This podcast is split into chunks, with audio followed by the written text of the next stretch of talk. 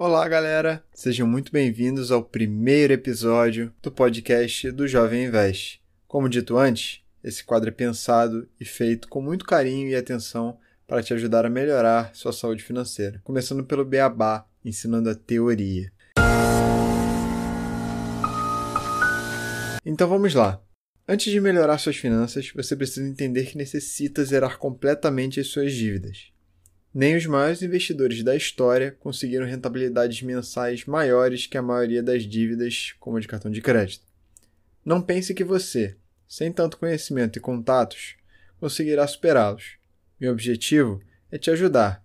Basta você seguir esse passo a passo adequando ele à sua realidade. Primeiro passo: ter a noção que você vai ter que sacrificar o conforto presente. Ter dívidas implica você não ter liberdade alguma para programar lazeres e ter o direito de se dar regalias. Então recomendo alterar a sua visão de como está a sua vida para facilitar as próximas etapas. Segundo passo: faça um levantamento das dívidas. A única forma de ter noção do rombo financeiro em que você se encontra é fazendo o levantamento das dívidas e engatilhando o próximo passo. Terceiro passo: faça uma planilha de orçamento. Recomendo que seja um hábito semanal, na sexta ou na segunda-feira, para você pensar no final de semana ou na semana que logo vai começar, a forma que você se sentir mais conforto. Pense sempre que, quando lançar um gasto que poderia ter sido evitado, mais longe estará da próxima etapa para melhorar sua saúde financeira. E separe os gastos essenciais dos não essenciais, para te dar um norte e para te adiantar também o quarto passo, que é corte gastos desnecessários. Talvez seja a melhor forma de liquidar as dívidas que você tem. Também pode ser visto como um atalho para sair mais rapidamente desse grande pesadelo. Vou te dar alguns exemplos. Se utilizar o carro com certa frequência, repense um pouco esse hábito. O preço da gasolina no estacionamento só vem aumentando. Tente ir de transporte coletivo para o trabalho. Aplicativos de transporte como Uber 99, EasyTaxi e outros mais também não são a melhor solução. Ônibus, metrô e outros meios de transporte coletivos são, no caso mais ilusório possível, metade dos preços de carros particulares desses aplicativos. Essa atitude feita com frequência gera uma redução de um valor bastante relevante no final do mês. Outro exemplo é a refeição que você vai fazer nos dias que você trabalha. A refeição, num restaurante razoável, com a comida de qualidade, um bom atendimento, perto de onde eu trabalho, custa em torno de 20 reais. Caso fizesse tudo em casa e esquentasse no trabalho, gastaria no máximo 5 reais por refeição, uma diminuição de 75% dos gastos. Cortar 15 reais por dia de trabalho resulta em 300 reais no mês, isso se você não trabalhar aos sábados. Uma forma de ajudar a ter esse hábito é trocar o seu vale-refeição por vale-alimentação. Ter que gastar o dinheiro da sua conta inibe um pouco da vontade que a praticidade de comer na rua dá. Um outro exemplo é tentar usar a bicicleta que está parada na tua garagem, que está parada aí no teu quartinho, quando você quiser ir num lugar mais próximo. Esse hábito te poupará uns bons trocados no decorrer do mês em passagens. Quem dirá se fosse de Uber, gastaria um valor muito, muito maior. Fora a saúde, que apoia bastante essa mudança de hábito. Ao invés de você pedir um hambúrguer no iFood, Rappi, Uber Eats na sexta-noite, compre no mercado antes de voltar do serviço. Um hambúrguer artesanal de qualidade em um desses aplicativos custa no mínimo 25 reais. Já no mercado, consegue comprar um hambúrguer para toda a família e ainda consegue comprar um refrigerante, um suco para acompanhar. Mais uma observação: não poupe no cappuccino que você toma nas manhãs de domingo, mas tenta diminuir a frequência. Essa atitude te dará uma sensação de felicidade muito maior sempre que você tomar seu cafezinho, a cada 14 dias ou mais. Seu bolso e sua saúde mental agradecem bastante. Passo 5. Tente renegociar sua dívida com juros menores. Pelas dívidas de cartão de crédito serem muito abusivas e agressivas, é bastante válido buscar por juros menores. Perca todo o tempo necessário buscando a melhor opção. Não tenha preguiça. Sempre vise a melhor oportunidade, mas sempre também com os pés no chão, para concluir essa etapa tão importante da sua vida.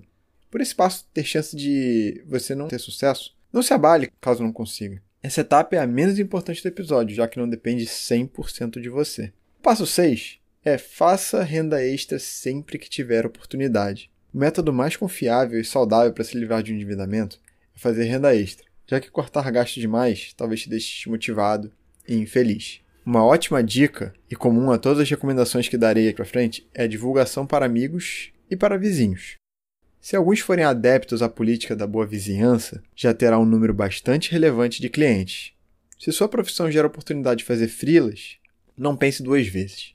Pode ser pouco, se for visto de maneira isolada, mas se você pensar que é um dinheiro que não estava previsto nas suas receitas, se torna um valor muito relevante.